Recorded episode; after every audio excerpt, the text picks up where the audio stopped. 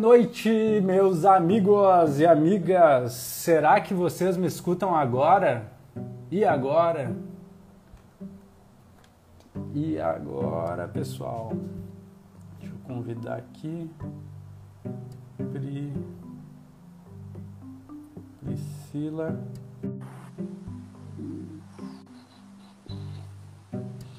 Boa noite, pessoal. Tem alguém me escutando aí? Diga. Me escutando? Ah, graças a Deus. Cara, não tirem a voz do advogado. Como é que a gente vai ser feliz sem, sem, sem falar, gente? Nossa vida é isso aqui. Deixa eu ver. Meus queridos colegas agora, eu acho que dá. Ouvindo aí. Isso aí, eu quero ser ouvido, pô. Sacanagem desse Instagram, velho. Então, gente, eu vou aguardar aqui, os colegas vão mandar a solicitação e a gente vai fazer essa live acontecer. E olha, olha, não tem, não tem erro. E essa live vai ser muito legal, gente, porque assim, ó, nós somos de uma geração jovem da advocacia. Então, toda vez que eu encontro, ó, Pri não está conseguindo participar. Ah, agora eu acho que rola. Vamos ver. Então, a gente criou um grupo. Olha aí. Agora sim! Bom, tá me escutando? Gente, o que foi Não isso? Sensacional! Estão me ouvindo? Ouvindo, sim. ouvindo. Olha, Aê, agora nós rapaziada. vamos ter que ser muito valentes para focar a atenção do público, hein? Não, é verdade. Cara, eu isso aqui... tempo.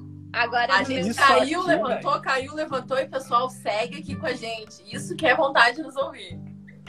Essa Agora é a já não sei se eles estão aqui para ver nossas gafes ou nosso profissionalismo. Não, cara, isso aqui, isso aqui, isso aqui, contornar isso aqui é o melhor exemplo. uns 10 contratempos já aqui em 10 minutos de live.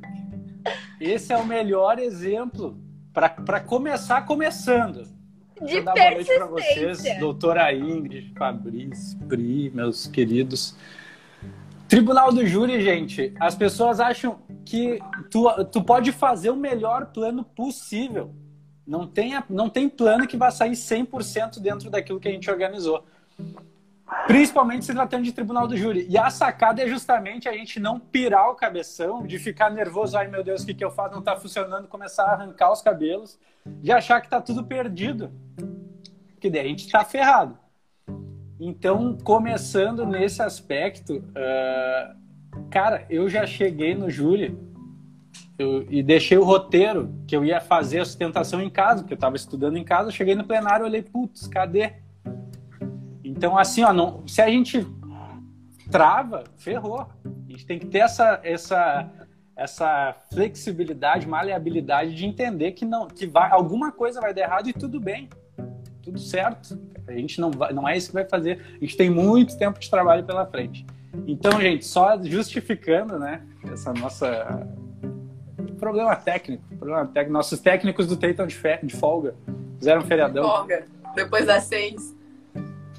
Mas, Felipe, muito bom isso que tu falasse, porque se a gente for aguardar realmente, uma frase que eu acredito muito, as condições favoráveis, a gente nunca faz nada, né? As condições nunca vão ser 100% plenamente favoráveis. Da mesma forma, é, sempre haverão contratempos, sempre. Ainda mais quando a gente está lidando com situações de alto estresse, de situação é, muito delicada ali, que é a defesa no plenário, né? A gente tem que estar tá inclusive até uh, abrir um pouco mão desse controle de saber que as coisas, a vida tem o seu, o seu caminho natural, as coisas têm o seu movimento natural e que não vai sair tudo. A gente tem que ter essa perspicácia também de saber dentro das coisas que vão acontecendo, que a gente pode agarrar de novo, né, dentro do que a gente não planejou e abandonar algumas coisas que a gente tinha planejado também. Às vezes o, o, o inesperado é o que o planejado. E pegando o fio da meada, eu faria muito. e faço o raciocínio inverso. Porque se nós estamos numa zona de conforto, tá tudo dominado, alguma nulidade pode passar despercebida. E elas não podem jamais convalidarem. Então, nós temos que estar a todo momento atentos em alguma circunstância que pode sair da normalidade exatamente se vier em prejuízo do, do acusado, nós precisamos consignar imediatamente. Então, não, é uma caixinha de surpresas, assim como essa live está sendo. Mas, claro, com uma gravidade infinitamente é maior. É exatamente isso que acontece no plenário do júri quando vem aquele aparte inesperado que tu pensa, e agora? Como respondo?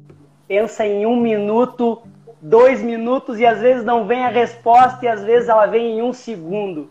E é exatamente é, por conta disso que a live é importante. Eu sempre digo, quem sabe faz ao vivo, deu um contratempo no início, temos que saber trabalhar com o imprevisível e creio que aqui nós conseguimos. Bora para a live. Pessoal, uma boa noite, uma satisfação enorme estar fazendo essa live com os colegas tão qualificados, que tem aquele brilho no olho que eu sempre chamo, e mais que isso, amam aquilo que faz o, o coração do advogado criminalista bater mais forte, que é o plenário do júri. É, aqui existem quatro profissionais que eu não tenho dúvida alguma que são apaixonados pelo júri popular. E o que nós queremos aqui é justamente trocar uma ideia. É, nós não queremos ensinar padre a rezar missa literalmente, né, Pri? Mas nós queremos compartilhar ideias, é, conhecimento e fazer um bate-papo bacana com essa galera que está entrando. Então sejam todos bem-vindos e vamos falar de júri. Gente, Bora lá. Eu vamos organizar a vamos bola. A primeira Vai. bola.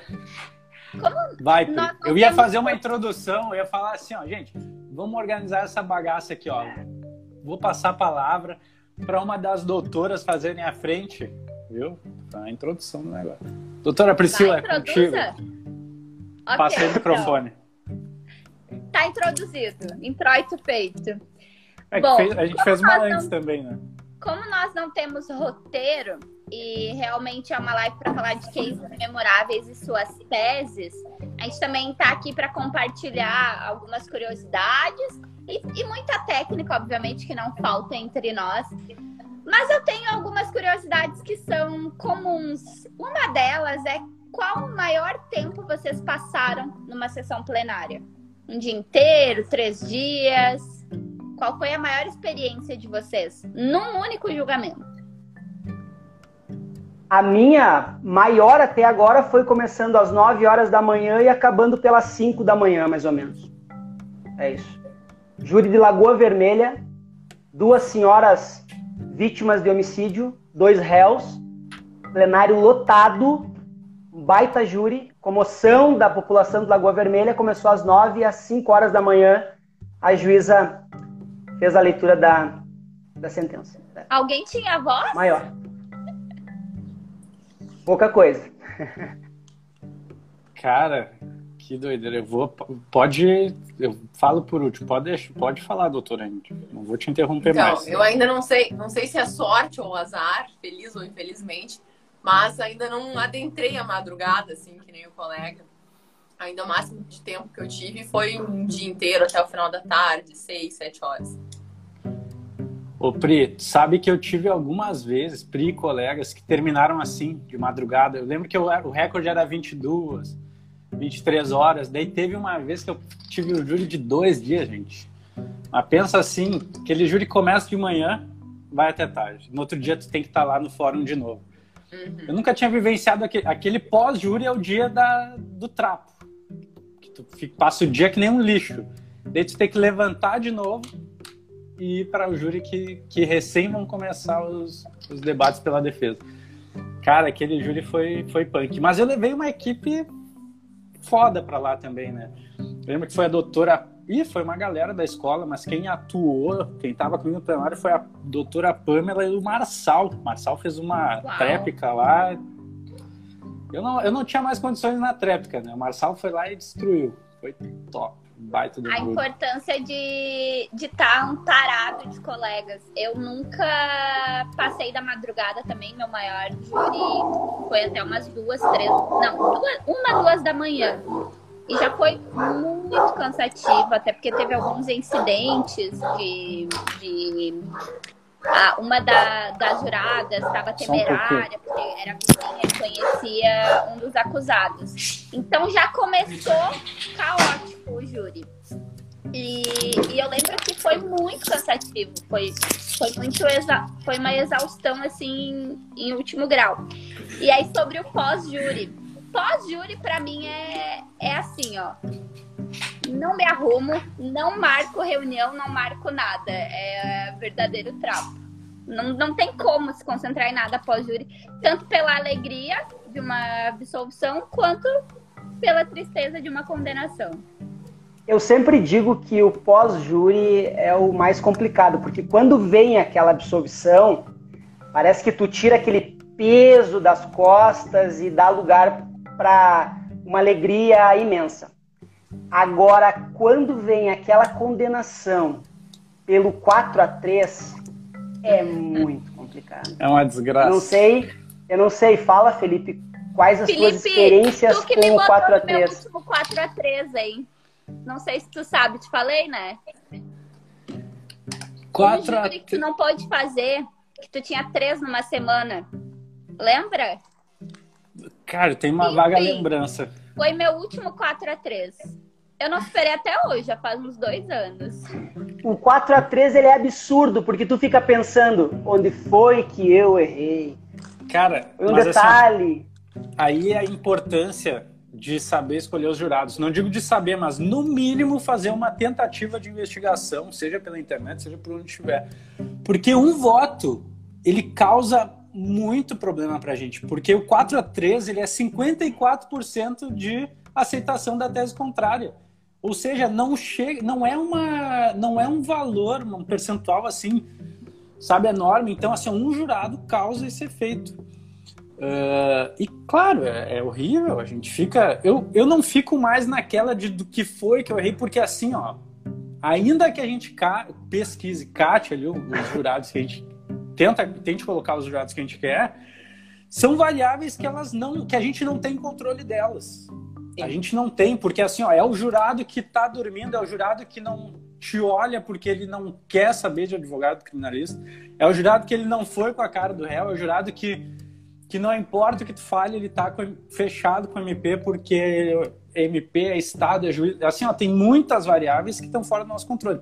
Mas dentro do que a gente pode controlar, aí envolve essa questão de pesquisa, porque é importante. Você, é, eu dificilmente acho metade dos jurados, mas assim, ó, mas quando dá, é a melhor coisa, porque tu tem pelo menos algum elemento para fazer aquela seleção, ainda que do modo que é feito, né? A gente não tem esse poder de, de escolher todos, mas pelo menos saber quem não pode estar lá.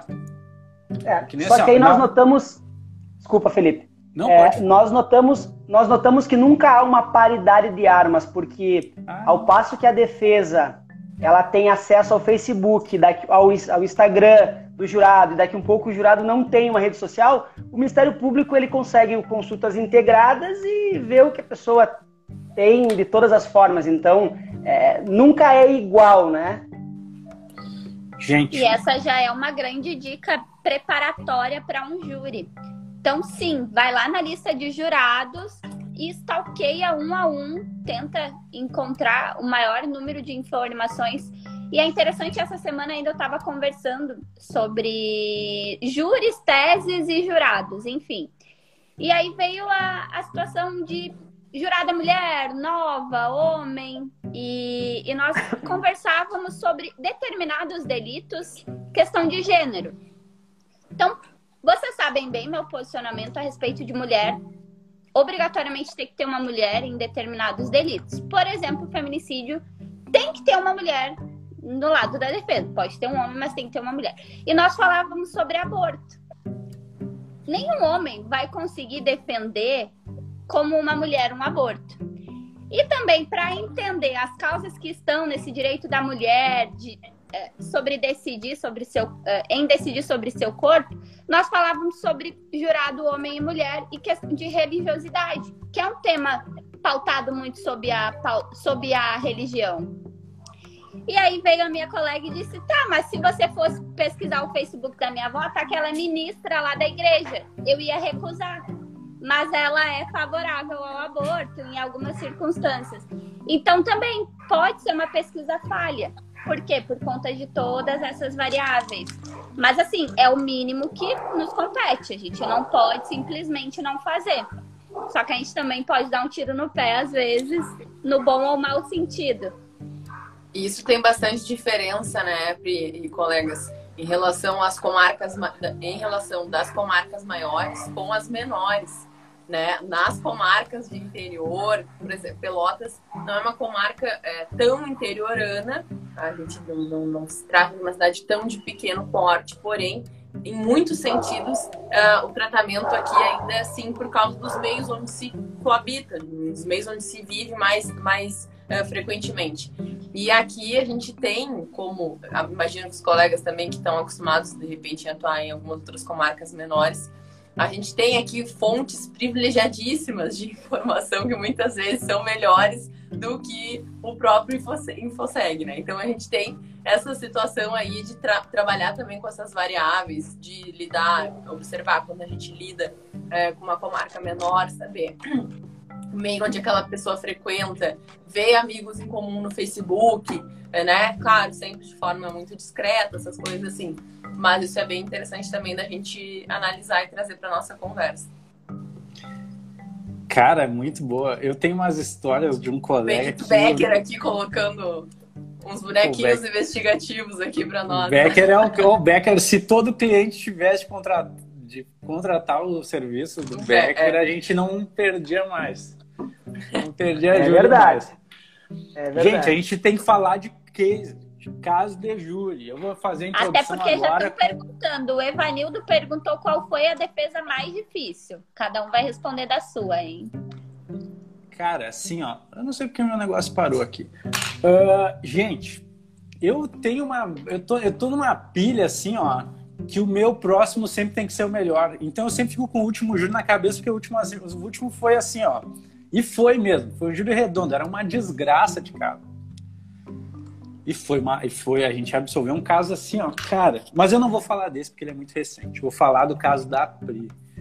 Porque Pri foi esse caso que eu fico falando para as pessoas que a Pri manda muito bem no plenário, porque foi lá que, eu, que a gente teve a oportunidade de trabalhar juntos. E a gente chega Dá uma júri... coisa boa, só de lembrar, foi meu último. Não, não foi meu último. Mas foi meu é. penúltimo. A gente chega no júri, a Pri tinha sido nomeada para fazer e a magistrada disse que eu não poderia fazer o júri. Lembra, Pri? Falei, mas como claro. assim, doutora? Eu não posso, não, porque foi só a doutora nomeada, o senhor não pode fazer. Eu falei, ah, já, já entra naquele clima. Todo mundo contra você, daí você vai lá. Daí a gente falou, não, mas então a gente vai lá e o réu, o réu constitui a gente como advogado e a gente faz a porra, porra do júri. Fomos conversar com o réu, o agente da SUSEP. Pri, eu nunca esqueço desse, desse dia. O agente da SUSEP, tá, doutor, vamos lá que a gente não tem o dia todo. Apressando. Fantástico. Eu, não, a gente olha assim, não, tá tudo errado aqui, né? A agenda já estava mal encarada, os agentes da SUSEP queriam mandar o tempo que a gente já podia conversar com o réu. Eu falei, ah, amigo, é o seguinte, eu respeito o teu trabalho, a gente está aqui também trabalhando, e esse julgamento só acontece quando a gente achar que conversou o suficiente com o réu. Então, tu te acalma aí. Mas são coisas que, assim, ó, tu tem que estar preocupado com uma defesa de um caso complicado. E já, já chega Quatro uma comarca. tentativas de homicídios contra policiais. Contra policiais. E tu chega já com, sabe? E, e as coisas parecem que começam a caminhar no sentido contrário. Daí a defesa, defensoria pública advogava para o Correio e a gente sempre naquela diplomacia de não tentar botar, sabe, de tentar fazer uma coisa harmônica para não ter mais um acusador em plenário. E ela fechou as portas ali para o contato com a gente, não foi de muitas palavras, para lá no meio do júri tentar botar no nosso réu também a culpa do, do negócio. Essa é uma das questões. Introduzindo, a gente começou já assim, nesse, nesse, nesse estado. E levaram o réu algemado para o plenário, e assim, ó, foi uma desgraça. Mas esse júri tem muitas lições legais, muitas lições legais. Uma delas, uh, o caso era de, de quatro tentativas contra policiais militares, onde o nosso cliente, nosso assistido, ele tinha, ele tinha sido acusado de, com outro rapaz, ir até um presídio para tirar outros presos de lá, para ajudar numa fuga. E daí passaram rádio, ah, tá tendo fuga e não sei o quê, fizeram uma barreira. Ele no carro com esse outro rapaz, os, os foragidos estavam no carro de trás, viram a barreira e, a, e quiseram atravessar a barreira e ali teve trocas de tiros. Então, assim, ó, as versões dos policiais eram: olha, eles, eles tentaram fugir, eles vieram pela estrada, tentaram passar nossa barreira e atiraram, teve troca de tiro e tal. E a nossa versão era de que o réu ele estava sendo ameaçado dentro do carro, que ele não estava ali de forma voluntária, que ele estava sendo ameaçado dentro do carro pelo cara que enganou ele, que pediu uma carona e fez ele cair no meio disso. Só que assim, ó, a gente fez a defesa mostrando que os policiais não estavam errados. A gente não diz eles não estão mentindo que o réu ele ele tava, ele que ele, ele era motorista, isso tinha provas. Que ele acelerou, mas a gente só que avisa, só que essa era a representação deles lá de fora, do lado de dentro eles não sabiam que o cliente tá, tentou parar quando viu a barreira, foi ameaçado mais uma vez e teve que acelerar. Então a nossa versão é a mesma versão da polícia, a nossa versão é a mesma da acusação. A única diferença é que eles não estavam dentro do carro para saber. E a versão do, do, do Correio era de que ele do, desmaiou na hora, acordou lá com o carro batido e não sei o quê. Péssima e versão, um né? Plus, um plus que confirmou essa nossa tese de situação. Porque nas celas, o Correio ameaçou. Ameaçou, cara. E aí Ali... nós fizemos constar em ata e aí deu maior tumulto. Porque isso é, seria em prejuízo ao Correio, a defensora, inclusive, consignou nulidade, só que nós não esboçamos isso na nossa tese perante os jurados, nós conseguimos em ato, e a própria defensora que levantou isso. Então, é, tanto que não foi reconhecida a nulidade em, em sede de apelação. Ou seja, confirmou a nossa tese. Que o cara estava ameaçando. Só que assim, num determinado ponto, pontos interessantes. Num determinado ponto, ela decidiu tentar botar uma pilha ah, que você não vai acreditar na historinha, um negócio assim, do nosso cliente. Só que o dela, assim, eu falei, cara, a nossa tese é coerente, ela caminha junto com a tese acusatória, só em determinado ponto que ela se modifica, e o cliente dela está dizendo, não, eu não queria, a gente não queria fazer o advogado do diabo, né? Mas a gente se obrigou porque ela estava fazendo merda. E agora a gente, ela quer que a gente acredite que o cliente dela desmaiou e acordou no meio de um tiroteio, não sabe o que estava acontecendo, não sabe quem era ninguém, sabe? Ele é a única pessoa dentro desse processo que diz isso. A gente teve um ponto interessante que a gente não queria, mas teve que dar uma ênfase nisso pra, porque ela, ela se meteu ali no nosso campo. E a inexperiência dela ali de leu a defesa, leu os julgamentos, o promotor pegou isso dela e ficou perguntando, e ela esqueceu dos jurados, queria só responder o promotor, e, ele, e eles ficaram ali. Ele conseguiu largar a isca e ela caiu, caiu direitinho. E o promotor jovem também, né? Lembra porque ele foi fazer a demonstração da arma? Cara, isso assim, ó, promotor deu margem para ficar falando que não tem nada a ver com o processo, a gente gosta cara começou, ah, porque eu posso fazer uma demonstração da minha Isso não tinha, pra nós não importava em merda. Nem pra e ele. ele foi lá, nem pra ele, cara. E ele quis mostrar que ele tinha uma arma lá, que descarregou, deu aquele barulho no plenário todo, né, silencioso, descarregando a arma. Quando ele foi lá mostrar para os jurados o funcionamento, porque não sei o quê, porque não sei o quê, e a gente, é, pode crer, dali, pode tocar, ele ficha. Então esse júri foi muito legal. Vou passar a palavra porque eu me estendi, mas assim, ó, é que foram tantas coisas legais. Por isso que eu digo, cada plenário é um mar de, de experiências, né, gente? Eu lembro o seguinte: o júri mais difícil que eu tive, o júri mais complicado, talvez o júri que eu mais sofri, é um júri que talvez eu nem goste de lembrar, porque eu não me orgulho do que aconteceu. É, nós não temos que contar só as maravilhas contar também sobre os erros que com eles que nós aprendemos. Eu faço júri já há mais ou menos uns cinco anos, desde o primeiro ano que eu comecei a advogar, e eu tenho um jeito de estudar para plenário. Geralmente os últimos quatro dias são os mais tensos para mim, são aqueles quatro dias onde eu é, separo prova testemunhal de fase inquisitorial, de fase judicial, pego as contradições que uh, existiram, é, enfim, faço marcações. E em 2017, isso é uma regra que eu tenho, eu gosto de fazer isso. Em 2017 eu tive um júri marcado que eu tinha participado da instrução do processo. E eu estava com o salto alto é, muito, a, além do que, do que precisava. Achando que eu conhecia o processo de capa a capa, porque eu tinha feito a instrução do processo, sabia das teses que eu tinha é, é, arguído em tese nos memoriais, o réu tinha prestado um bom interrogatório e eu acreditava que eu sabia muito. E naquela semana eu tinha alguns outros compromissos, eu sempre conto essa, essa, essa história, embora eu não me orgulhe muito dela, porque eu aprendi. Naquela semana eu lembro que eu tinha alguns compromissos e eu acabei literalmente esquecendo do, do júri. Eu, eu não, eu, eu, não fazia aquilo que geralmente eu fazia nos outros uh, processos, estudo para júri. E eu disse: não, esse processo aqui eu conheço, tá tranquilo, tô safo, vou chegar na quinta-feira lá e vou arrebentar. E sinceramente, eu não estudei o processo.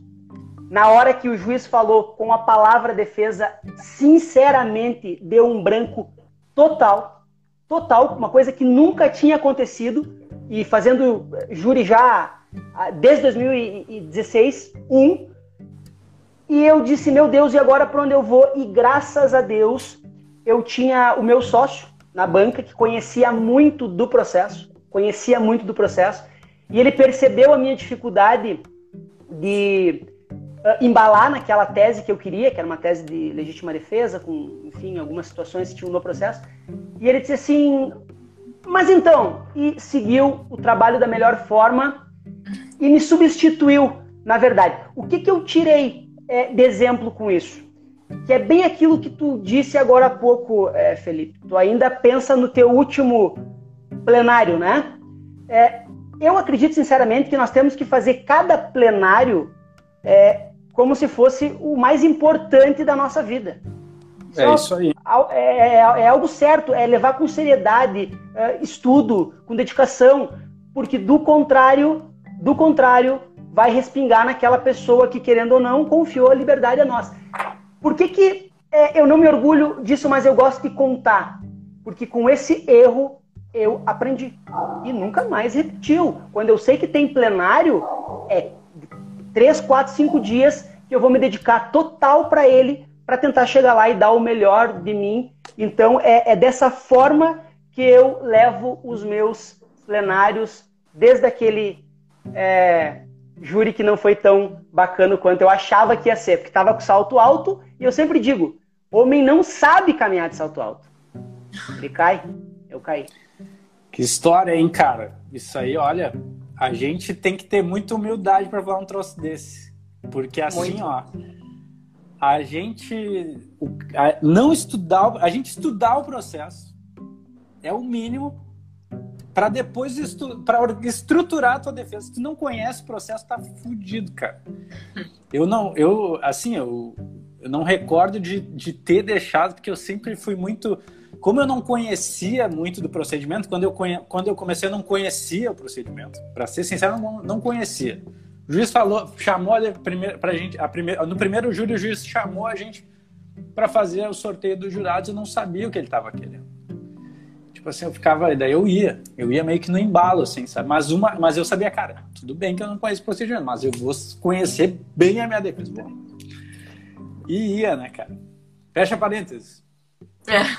Ingrid, seu mais difícil. Mais difícil. Não precisa ser a sessão plenária, pode ser uma instrução Sim. que ainda tá rolando. Eu tava pensando aqui em relação. Eu preparei para trazer uma história também no, no que a gente vinha conversando ali, peguei uma história mais antiga para a gente discutir aqui, case de júri. E agora com, essas, com essa pergunta aqui, eu fiquei até eu fiquei refletindo qual foi o mais difícil, né? E aí tem uma situação tem fácil, que eu lembro. Não, né? É, é, pois é, porque a gente é parte assim de, um patamar legal, né? Uh, tem uma situação que eu recordo, tá? também uma situação de ter sido nomeada. E uh, o réu muito pouco, quase nada, podemos dizer assim, falava, não, não colaborava muito com aquela troca que a gente ter antes para tentar conversar, enfim, a gente estava então numa defesa muito mais técnica do que fática, né? Buscando ali, porque a gente sabe que no tribunal do júri é delicado, porque a gente trata muito do fato. Então, enfim, mas de qualquer forma tem como executar uma, uma puramente técnica, apesar de toda essa dificuldade de passar muitas coisas técnicas para os jurados. E bem, e aí estávamos indo ali, tava tudo assim, já tava a coisa meio delicada, meio truncada, assim, por causa dessa, dessa digamos, falta de colaboração do, do, réu, assim, com a defesa, até porque a gente compreende uma questão de nomeação. Então o réu também não tem um vínculo, daqui a pouco já foi atendido por outras pessoas, sabe? Que é, não teve a melhor das experiências, enfim, essas coisas todas que a gente compreende e que é difícil formar esse vínculo assim tão em cima, né? É, também era uma, uma, enfim, uma pessoa que tinha uma, umas outras situações na, na ficha de antecedentes, então ele já tinha uma, uma experiência com certeza é, no sentido de outras, outros defensores. E aí, então, a gente conversando, enfim, daqui a pouco uma das testemunhas é, se levantou e o réu estava com os policiais e o réu não falou absolutamente nada durante a, a, as oitivas, né? Uh, daqui a pouco uma das testemunhas entrou, foi chamada, entrou, e aí ele perguntou, uh, perguntou o nome da pessoa, disse, é, essa pessoa é fulana de tal? E aí perguntou, e os policiais ouvindo naturalmente, né? E aí a gente verificou, ah, sim, é fulana de tal, e aí fui ver, daqui a pouco ele vai falar alguma coisa sobre, vai, enfim, né, nos colaborar com alguma notícia. E a única coisa que ele disse foi na frente dos policiais. Enfim, isso é o que os, os policiais dizem ter ouvido dele, né? A gente ficou com essa dúvida, assim, digamos. Mas a única coisa que ele supostamente disse foi: vai morrer. E aí isso foi consignado. Isso causou uma situação, assim, na Acabou realidade foi tentado, é, não foi nem consignado, mas aí já, já estavam, já, já estava formada a situação, a gente fez, eu não sei como até hoje, um malabarismo absurdo para que isso não fosse consignado. E porque ficou aquela dúvida, ouviu, não ouviu, ouviu, não ouviu, enfim, a gente ficou ali. Mas assim, vocês podem imaginar, né, o que que, o que, que aconteceu depois dessa situação. Olha, se não foi a mais difícil, foi com certeza uma das Complicado. Eu, eu tenho uma solução jurídica que eu nunca, eu ainda não trabalhei, mas para mim é das teses mais difíceis. É a, a linha tênue entre a embriaguez no trânsito ser uma imprudência e aí ser culposo ou ser dolo eventual. Para mim, isso é muito técnico e difícil, dada toda as políticas que tem e assim o, o, o, conceito que tem por trás dessa campanha toda de, de bebida e trânsito. Então, para mim, é uma das defesas mais difíceis porque ela é quase exclusivamente técnica. É difícil você trabalhar o fato. O fato está posto. Muitas vezes o réu vai ser até confesso, porque a, a, a defesa vai jogar mais no campo técnico. Mas para mim é isso e tráfico. Então, homicídio envolvendo tráfico são situações que têm muito ranço e já tem uma bagagem negativa por trás, é. exatamente. É.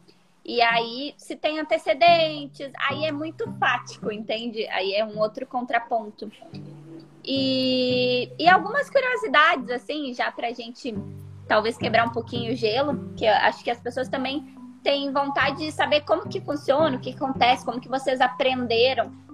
E muita gente, muitas coisas a gente aprende fazendo.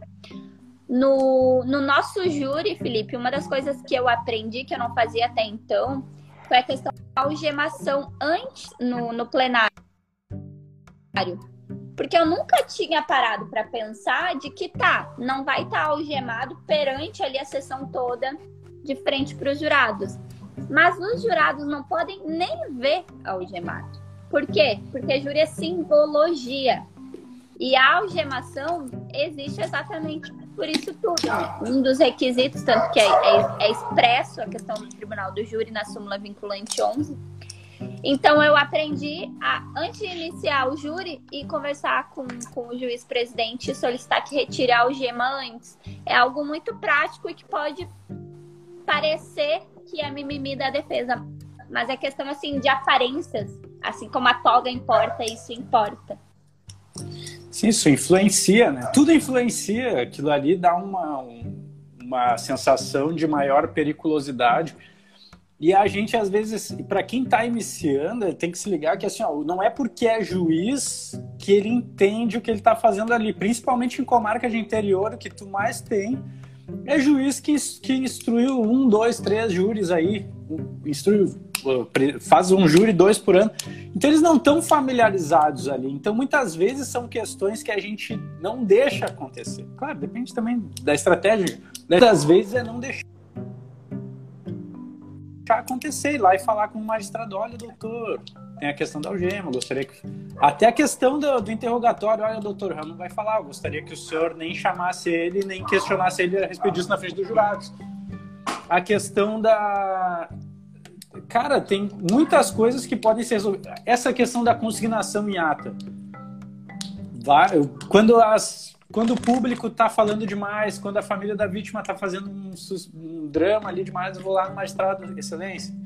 Sabe que isso não pode, pode influenciar os jurados, então eu quero fazer uma consignação, mas eu gostaria que o senhor alertasse. Só que é o seguinte: o senhor espera eu voltar para o meu lugar, ficar sentadinho, dar mais um tempinho e daí fala. Porque se eles entenderem que isso foi por minha causa, que eu estou vindo aqui pedir para o senhor reprimir eles, isso pode afetar a minha relação com os jurados, deles pensarem, ah, o insensível, o advogado, sabe, qualquer coisa. Então eu já digo, ó, espera, porque senão eu vou consignar, porque isso me prejudica. Isso pode influenciar o ânimo dos jurados a gente não saber se eles. Porque assim, ó, daí não adianta eu estar com tudo alinhado, prova na cabeça, testemunho e tal, e os jurados pegarem essa impressão ruim de mim. Então tudo muitas vezes resolve na conversa.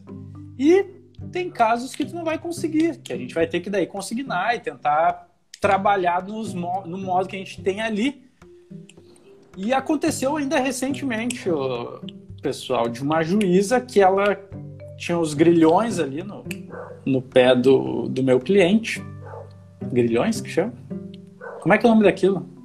É, grilhão, pode ser. Mas eu lembro que tinha um nome. Marca-passo. Eu não sei o que tu queria falar, então. É, Algema, é. Eu achei que era figurativamente. É, mas é tipo aquela coisa, ó. Marca passo. Daí eu falei para ela, excelência, meu cliente ele tá com, com essas algemas nos tornozelos. Daí ela, doutor, isso não é algema, é marca passo. Eu falei, tá, tudo bem que é marca passo. Para mim é uma algema de tornozelo. O impacto ele é o mesmo, a situação é a mesma. Agora eu estou avisando a senhora porque eu sei que esse júri aqui vai ser anulado. Se a senhora quiser fazer ele de novo, tudo bem. Mas eu preferia que fosse assim, até para a gente não perder o trabalho que a gente vai fazer. E ela bateu o pé e deixou ele com aquele marca-passo. Até eu escrevi um artigo sobre isso. E isso em Santa Catarina. E eu vi que as decisões do TJC são no sentido de anular o júri e não é a primeira vez que acontece, que eles querem deixar, não tem fundamentação, não tem porra nenhuma, quer deixar o cara com aquilo ali, como se essa, esse contorcionismo de fundamentação servisse, né? Ai, não é o gema, é marca. Olha que absurdo. Mas são as coisas que a gente tem que lidar e não pode se desesperar, né, gente? É igual o 212 da, do CPP, a, o juiz fazer perguntas tem um juiz que nós temos um grande problema, porque ele, ele sempre inicia e é, aí eu sempre tenho que consignar. E ele já disse, tá, doutora, eu vou consignar, e eu consigno. E, e ele ainda continua com iniciando as perguntas. E aí teve numa audiência que a, que a promotora, eles começaram a conversar sobre isso no meio da audiência. Ah, doutor, todos os juízes aqui da comarca fazem, não tem problema. Sim, não tem problema, óbvio que não, porque provavelmente ele vai, vai condenar. Ele já está perguntando, tendenciando a decisão. E é o que a gente efetivamente vê, então eu digo isso com o resultado da prática. E, e o tribunal já está anulando. Então, é um problema é. Que, que, que gera um prejuízo não só para o réu, mas para o próprio judiciário e para o próprio juiz que vai ter que reinstruir. Isso Cara, mostra de novo a, a importância da nossa perseverança, né? Principalmente nesse momento da consignação da, da nulidade. Eu já enfrentei, tenho aqui no, no, no meu perfil uh, registrado a situação de, de, promotora gritar comigo e, e audiência gravada. E imagino o que, que não acontece de chamar de uh, chata e nojenta por estar consignando nulidade. Aí imaginemos o que, que não acontece quando a situação não está sendo gravada, né? Então é muito delicado isso e a gente tem que firmar o pé mesmo assim. E nisso eu me lembro sempre da nessa ocasião inclusive eu utilizei o mantra das nulidades da escola, né, que é escola. sensacional. Aham, uhum, que é sensacional. Cara, isso aí tem que ter. Sabe que uma vez eu fiz um júri, cara, um dos júris bem tensos, um dos mais tensos que eu já fiz na vida, que envolvia a liderança de facção em Porto Alegre. Daí veio um dos céus, veio lá do Presídio Federal, então assim, ó, tinha policiamento na rua do fórum, tinha policiamento no fórum, no andar, inteligência do judiciário, segurança. Cara, assim, ó, eu nunca vi tanta. Eu não tinha essa convicção de que ia ser essa coisa pesada, esse clima tenso. E a acusação ali em Porto Alegre tem, uma, tem uns promotores que eles são desse nível aí, ó. Assim, ó, eles chegam apavorando o jurado. Diz, olha, esses dias, a promotora disse: Olha, eu recebi uma. Tinha uma cabeça, eu ia fazer uma denúncia porque eu tinha uma cabeça, eu botei no grupo dos promotores. Quem tiver um corpo me avisa, não faz denúncia. A gente junta os dois e vê se não é o mesmo. Porque a facção é isso? Cara, desgraça. Nesse júri, a juíza, no, lá no final, ela disse assim: ó, Eu vou fazer uma consignação em ata porque eu não aguento mais vocês consignarem em ata. Mas ela falou brincando, né? Porque a gente, assim, ó Cara, começou o júri, assim, ó, não tem, cara, é nunca, é por isso que eu digo, nunca é aquela coisinha redondinha, é. bonita de fazer. Já tinha uns apensos que a defesa não tinha tido contato e, a, e apareceram na hora do júri. Ah, doutor, dá uma olhada, não sei quantos volumes, ah, dá uma olhada. Não, vou consignar em ata que isso daí não foi juntado no 479, a defesa não teve acesso. E se usava, vou consignar de novo pelo uso. Só ter juntado eu consignei, se usava, vou consignar. E a, e a gente ficou assim, olha, o júri todo. Mas, cara, e aí que tá, gente? Esse jogo é me isso, faz né, lembrar. Cara, me faz lembrar de umas coisas assim, ó. Foram. Eu já trabalhei em alguns casos em que, assim, ó, o caso tu, aquele caso que tu lê é aquela coisa apavorante, é, é aquela coisa da facção, tráfico, não sei o quê. E falar. E a, e a investigação diz, ó, o teu cliente é o. Vamos inventar um apelido aqui. O teu cliente é o Garrafinha. Garrafinha é o gerente da facção lá, ele comanda isso, comanda aquilo. Daí tem uma extensa investigação falando que o Garrafinha faz, que o Garrafinha acontece, mas nunca. Gente, foram vários casos. Não tem, tem 10, 15 volumes, tem. E não tem ninguém, nem da polícia, nem de lugar nenhum, que diz: ó, o Garrafinha que a gente tá falando é aquele cara ali, ó. E aponta para ele. Cara, às vezes são os casos cabeludos, e não tem isso, não tem ninguém. Eu, eu até digo assim, eu acredito que o Garrafinha tenha feito tudo isso. E eu não duvido, porque a investigação está dizendo, mas a investigação não diz que ele é esse cara. E ele não é. E não foi. E, gente, foi, olha, tanto assim aparece. Às vezes a gente fica. É, é uma mania errada que muitos têm de pegar a história da acusação e tomar como verdade e, e estruturar a defesa a partir daquela historinha da acusação. Porque tá posto que o cara é, é aquele e não desconstrói lá qual que é o qual que é o onde é que surgiu a história que ele é esse fulano desconstruir lá na investigação para saber qual é o fundamento da acusação. Então, e esse caso, olha, júri, tem, o júri que eu tive que sair na fala ministerial porque eu já estava pensando assim, vou condenar esse cara. Hein? Tá certo, tá certo essa promotora aí, vou condenar. Não, tô brincando, né? Mas eu digo assim, ó, eu tive que sair para não me contaminar, porque o discurso era muito pesado e muito forte. Até esse júri quem fez comigo foi a Charla e a Carol. Voltei, deixei ó, gurias. Fiquem ligadas aí que eu vou dar uma volta. Dei uma voltinha, voltamos. E a gente fez um júri diferente daquela loucurada que tava, BMP e Defensoria Pública fazendo a defesa do Correio, que tava uma, sabe? Ah, a gente fez um júri tranquilo, um júri calmo e conseguiu uh, absolver na tranquilidade, sabe? Na, na paz. A gente foi, levou outra perspectiva, deixou os jurados mais tranquilos e, cara, porque esse júri, que nem a Pri falou, júri envolvendo facção, envolvendo tráfico, assim, é pesado. Tem uma apelação muito forte, é um discurso apelativo que pega, que cola. Ficou pesado entre nós agora até o clima. Já que não tem um roteiro, nós não estamos seguindo o um roteiro nessa nossa fala, vamos falar um pouquinho de instrução de plenário.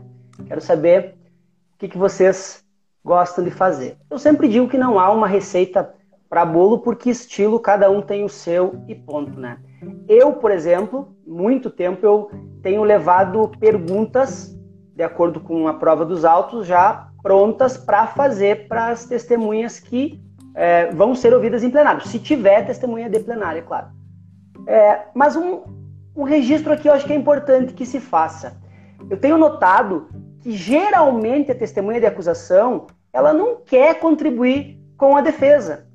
Então o que, que eu tenho pensado? Na dúvida, eu não faço pergunta para aquela testemunha de acusação. Na dúvida, eu não faço. Outra situação interessante em relação à testemunha de é, defesa. Testemunha de defesa. Se os depoimentos da fase, é, da primeira fase do júri, são depoimentos que corroboram a tua tese, geralmente alguns advogados gostam de no 422 arrolar essas pessoas para que ah, elas possam ir na frente dos jurados e repetir esses mesmos depoimentos. Só que às vezes acabam pegando um, um, um promotor um tanto quanto é, esperto, malandro, que acabam quebrando com aquela tua tese é, que tu, de repente, poderia utilizar daqueles depoimentos que já tinham nos próprios autos. Então, o que, que eu tenho dito? Quando eu tenho um depoimento de testemunha que corrobora com a minha tese, geralmente eu utilizo os depoimentos da fase é, da fase é, da primeira fase do júri nos uh, debates. Geralmente no 422 eu não tenho arrolado pessoas quando eu vejo que os depoimentos da primeira fase são depoimentos positivos. O que vocês gostam de fazer? Vocês arrolam igual para escutar no plenário, para repetir o que já disse na primeira fase ou utilizam os depoimentos uh, nos debates? Adivinha a resposta? Depende. Vai depender do processo. Não, não, não, tem assim uma, uma cereja. Qual é a cereja do bolo, assim, ou a, a receita? Vai depender muito do processo. Se, se, eu, por exemplo, sei que é uma testemunha com um depoimento muito firme, eu acho importante sim o depoimento perante os jurados. Porque, porque isso é um momento de impacto. Então, a leitura, para mim, ainda sempre vai ser um pouco mais superficial do que a oitiva presencial. Então, eu realmente dou essa preferência de contato direto, tanto com as partes quanto com os jurados. Eu concordo com o que a Pri falou e acho que também a resposta é, se, se resume a depende. É muito importante, é muito, enfim, vital, visceral essa questão do contato, do, dos jurados verem a pessoa falando ali, né? Bem isso que falou, uma coisa a gente lê, outra coisa é eles verem a, a situação acontecendo.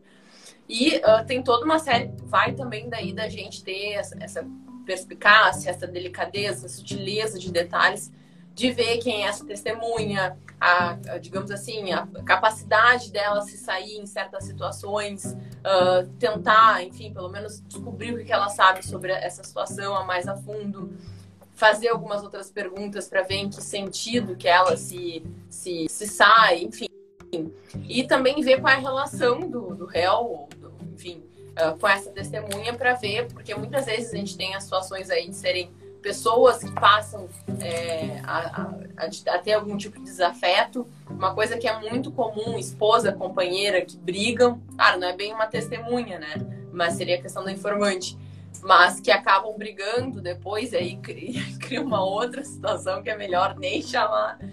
Enfim, acho que depende bastante da, da situação, uh, dessa relação, como que se dá e de quem é essa testemunha, o que, que ela pode ou não, que a gente percebe que ela possa ou não acrescentar ali. Manda, Felipe. Sabe que eu antes eu me contentava mais se eu já tinha nos autos ali da pessoa, no sentido que eu gostaria. Mas hoje, né, a Pri falou, depende, mas hoje eu exploro muito mais, eu procuro explorar quando eu tenho essa oportunidade se a testemunha é boa, se o depoimento é bom, se eu sei que vai.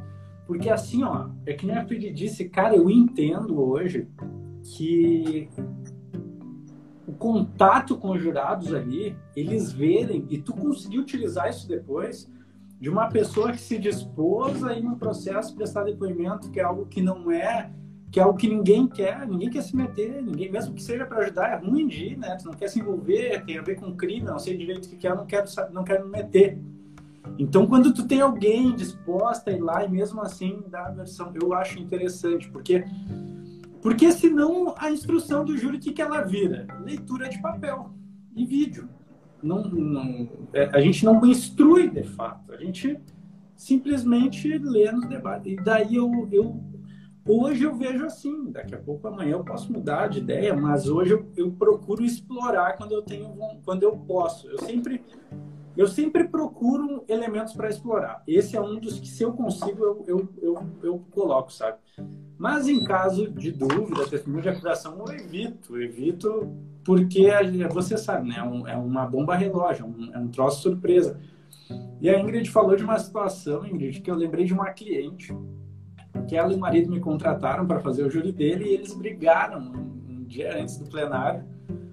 E ela me ligou e ela disse, doutor, o uh, que, que acontece se eu pedir a palavra lá no meio do júri? me ligou, né, um dia antes. Ué, que, como assim pedir a palavra? Tu quer dizer uma coisa? Eu posso, de repente... Não, doutor, é que, que acontece? Eles vão me dar? Eu falei, não, não vão dar, tu não é testemunho, tu não... Tá, e se eu gritar lá do meio? O que, que tu quer gritar lá, mulher? Eu quero gritar que ele fez sim, ele é culpado. Como é que tu quer fazer isso? A gente conversou, vocês vieram aqui, isso aqui é uma coisa séria, não, não é assim, tu pode o que, que aconteceu? Ah, não, agora eu não tô nem aí, eu quero que ele se ferre, eu vou lá e vou gritar. Eu pensei, puta, né, meu? Essa mulher abriu a boca lá, o que que eu, sabe? E no outro dia ela tava lá e eu pensei, caraca, né, velho? Que eu pensei assim, eu olhei pra ela e aí. Só pensava nela. Eu olhei pra ela e aí, ela tava já, já tinha se acertado, já tava tudo bem, mas imagina, a cena. É bem que você falou, até a mulher do cara ali, tava tudo bem, um dia antes deu mal, queria gritar que o cara era culpado. Ah, eu sei de tudo, é culpado. Eu sou um louco, né, cara? Eu vou é, pegar o fio da meada e desacelerar um pouco. Eu sempre, sempre fui e sou muito relutante com companheiras e esposas como a, a rolar como informantes, no caso, né? Porque a gente não sabe o dia de amanhã e acontece exatamente isso. Então, eu evito, uhum. independente do tipo de processo a, a rolar. E aí, eu, eu queria saber de vocês alguns cases assim engraçados. Eu, por exemplo, no meu primeiro júri, eu fui nomeada na sexta e o plenário era na segunda. E aí, encerrado o plenário de júri, veio a absolvição. E, e as rezas estavam no, no, saguão, no saguão de baixo, eu fui, eu fui noticiá-las. E eu quase caí, me esborrachei no meio do fórum. Isso foi muito engraçado. O pessoal ficou me conhecendo não pela defesa no júri, mas pela cena épica. E eu queria saber de vocês, se vocês têm alguma história engraçada. O pessoal também gosta de saber. Pri, nessa história de tombo, eu lembro de um que eu caí quando era estagiária do fórum aqui ainda. Era uma véspera de carnaval. Aí tu pensa a pressa da estagiária na véspera de carnaval, de acelerar o trabalho, né? Tu queria, assim, o que tu mais. Eu ainda pedi para trocar o turno, trabalhar só de manhã. Enfim, então a pessoa tava correndo, assim, né, endoidecida. E aí eu tinha uma pilha de, de processo para levar de um andar para o outro. E, claro, obviamente, né? Pra economizar a viagem mais rápida, era tipo a última coisa que eu tinha que fazer. Ao invés de levar duas pilhas, eu, não, eu levo isso aqui sozinha, tranquilo, em uma vez só. E aí me agarrei naquele bolo de processo. Pá, no que eu cheguei na metade da escada, eu troquei pé. Era processo para tudo que é lugar. Olha, a minha sorte, como era tipo uma véspera de carnaval, não tinha muita gente, tinha só o segurança do andar pro resto da vida eu olhei pra Ingrid, tipo assim, né? Enfim, mas só uma, uma, uma, lembrança aí bem, pra, só pra te deixar mais leve. Assim. Valeu por 10, então, não tô sozinha. Cara, o Vinícius mandou aqui, doutor Vinícius. Você tem que ver esse doutor Vinícius no júri, gente. É um showman. A gente fez um júri uma vez com seis correios. Conta a história do Fabianinho, então. Eu acho que é esse júri de Favelinha, seis correios, assim, ó, tinha réu que tinha mais de um advogado. Tipo assim, ó, era uma bancada cheia de gente. Com um promotor conhecido por lá na comarca, comarquinha dele do interior, ele fazer o que acontecer, sabe? O juiz dava uma parte para ele, assim, ó, pensem, olha que desgraça Tu tá fazendo o debate, o juiz vai lá e dá uma parte de três minutos pro promotor toda vez que ele quer. ele simplesmente, tu tá trabalhando, ele para o júri para contra-argumentar a tua defesa no tempo que ele quer. E, e ficava, tu não conseguia desenvolver. E daí, nesse júri, cara. Eu já li ele, tô achando bancada, engraçado. Dessa nossa bancada, eu fiz a linha mais tranquila. Não, não fui para não fui para briga, mas o pessoal ali, velho, não me bateram nesse promotor que ele não sabia nem onde ele estava mais. E, inclusive o réu aparteava, cara, esse júri foi louco, né, cara? E foi uma história, deixa eu contar para vocês que louco. Tinha não sei quantas mil horas de gravação, e era o mesmo caso que a gente acabou de falar. Olha, fulano fez isso, fez isso, fez aquilo, e ninguém nunca disse que o fulano era o meu cliente. Mas eu pensei, cara, dessa galera toda aí, ele é o que, ele é o que vai ser menos mencionado. Dizer que ele era o gerente, não sei mas ele é o que vão menos mencionar. Na primeira gravação que me tocam lá, os caras metralhando um carro da polícia, eu achei, tá aqui, ó, estamos aqui na frente do carro da polícia, dizendo que era o meu cliente, ele já se endureceu. Uh, e ali, ó, e o réu mandava, e o MP ficava me incomodando, o réu mandava, inclusive, eles pararem o tempo para o tempo, doutor. A gente quer esse tempo de volta para a defesa. Cada esse vídeo foi muito, foi muito legal. Acho que foi um vídeo que durou bastante. Foi uma defesa, assim, ó, cada advogado ali teve 20, 20 não teve meia hora para fazer a defesa. E foi um júri muito massa, cara, muito massa. Mas isso é sensacional. Isso é sensacional na nossa área. Essa questão do conhecimento do réu pelo processo, né? Pela forma, pelo, pelos artigos, enfim. Isso é sensacional, acho, da gente lidar. A gente tem que ter uma preparação realmente. É, enfim, é desafiador em vários sentidos, né? Daqui a pouco a pessoa acha que tem um conhecimento, mas não, não, não tá 100% por dentro, natural. Qualquer pessoa que não seja da área jurídica não, não tem obrigação nenhuma, né? De ter essa, essa ciência. Mas eu acho sensacional da nossa área a gente ter essa, quando a gente vai atender, a gente não sabe o nível de conhecimento. Tem muitas pessoas que nos procuram porque realmente não e realmente não tem nenhum, nunca tiveram envolvimento, enfim, ou mesmo que já tenha tido, uh, não, não, não, não, não, não sabia nada. Ele não foi tem esse conhecimento. Mas Cara. tem vários que pegam ou pegam alguma coisinha assim e ficam batendo em cima, né? Cara, Ô, Fabrício, que, conta tu e depois eu não que, Não que seja, não que seja o nosso tema hoje, mas é incrível como cliente preso conhece execução de pena. É isso aí. É incrível. Não, não que eu tenha algo engraçado, mas já que tu falou em tombo, então eu vou nesse embalo também, não foi um tombo meu. É, eu achava que 2020 eu não ia fazer júri nenhum por conta da pandemia, acabei fazendo dois. E o último foi de um senhor que acabou matando um rapaz que entrou na casa dele, furtou a bicicleta do filho, e então um senhor de quase dois metros de altura. Eu já sou bem mais baixo que ele. E no final do júri, esse plenário tinha sido gravado é, no YouTube, como não era presencial, então o magistrado da primeira vara criminal colocou gravar. E aí, ao final do plenário, eu chamei ele então para frente para pedir né, para os jurados absolvam, façam justiça. E aí, quando ele estava vindo, então ele tropeçou no meu pé e aí um cara de quase dois metros quase caiu por cima de mim. Então, não necessariamente eu tropecei bah. primeiro, ele quase caiu por cima de mim. É isso aí. Eu tenho uma, vocês estavam falando e eu estava lembrando que foi um homicídio em que o tiro foi na face e foi mais ou menos assim entre a bochecha e a boca. E aí eu tava lá fazendo toda a explanação da tese e aí o promotor grita: ah, daqui a pouco só falta a doutora dizer que o tiro foi para mandar calar a boca. Porque era o, a vítima estava insultando o cliente a, a noite toda, estava incomodando, então nós alegávamos legítima defesa a partir dos xingamentos e que, que a vítima estava ameaçando adentrar portão.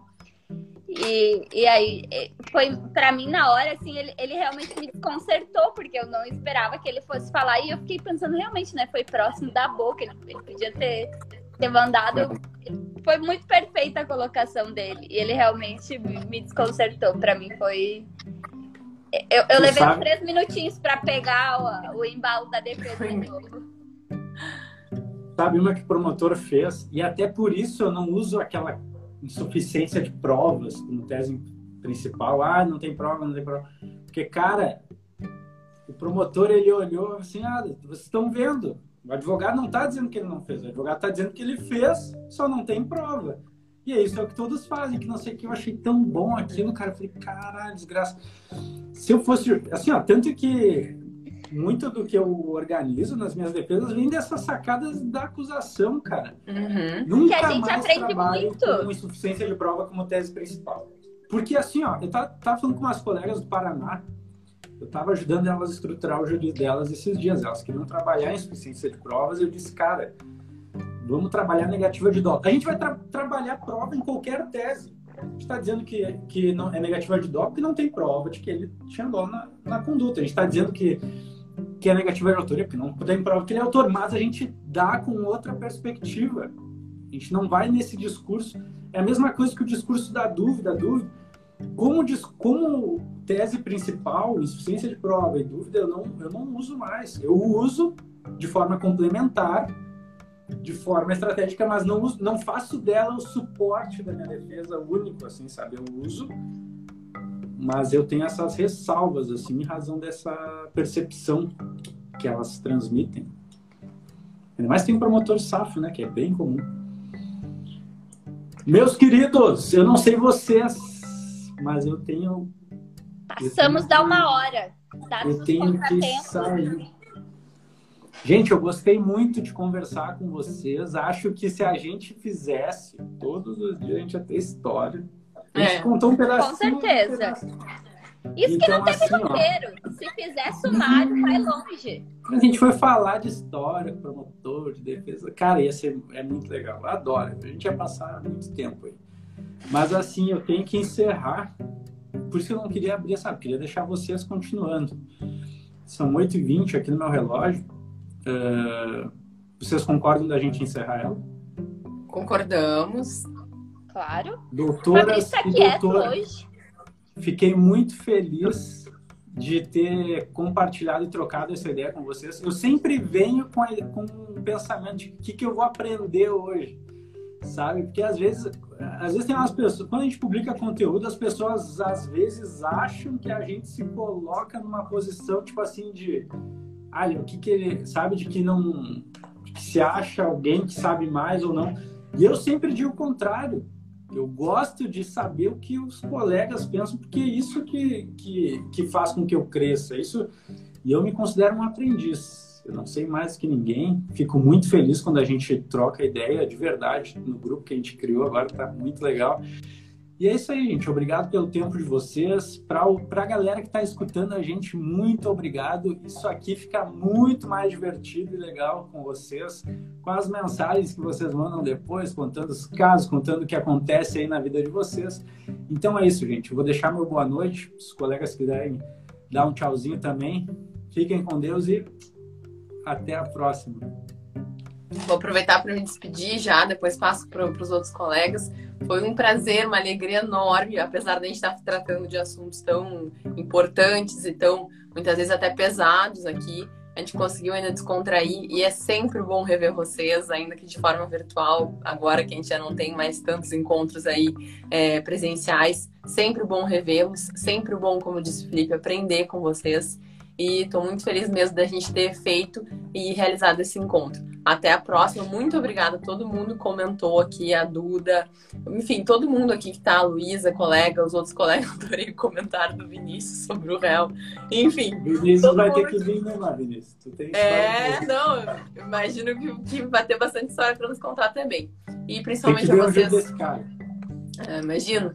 E principalmente a vocês, meus colegas queridos. Muito obrigada. Foi muito bom. Obrigado a todos que participaram. Eu quero justificar, Pri, por que eu tô tão quieto hoje, tá? Geralmente eu falo pelos cotovelos. Às 11h30 da noite ontem, eu fui para Maximiliano de Almeida atender um flagrante. Eu cheguei em casa hoje às 7h30 da manhã e vim direto para o escritório. Eu, então, eu preciso muito dormir, mas eu não podia deixar de participar dessa live com vocês, que são feras, que gostam muito de júri, são meus amigos. E aquele nosso grupo tá bombando, tá muito bacana. Valeu, galera. Foi muito bom participar. Um abração.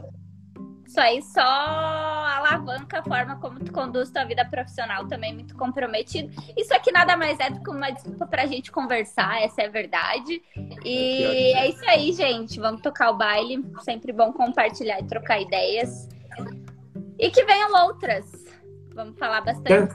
Assunto nós Virão. temos.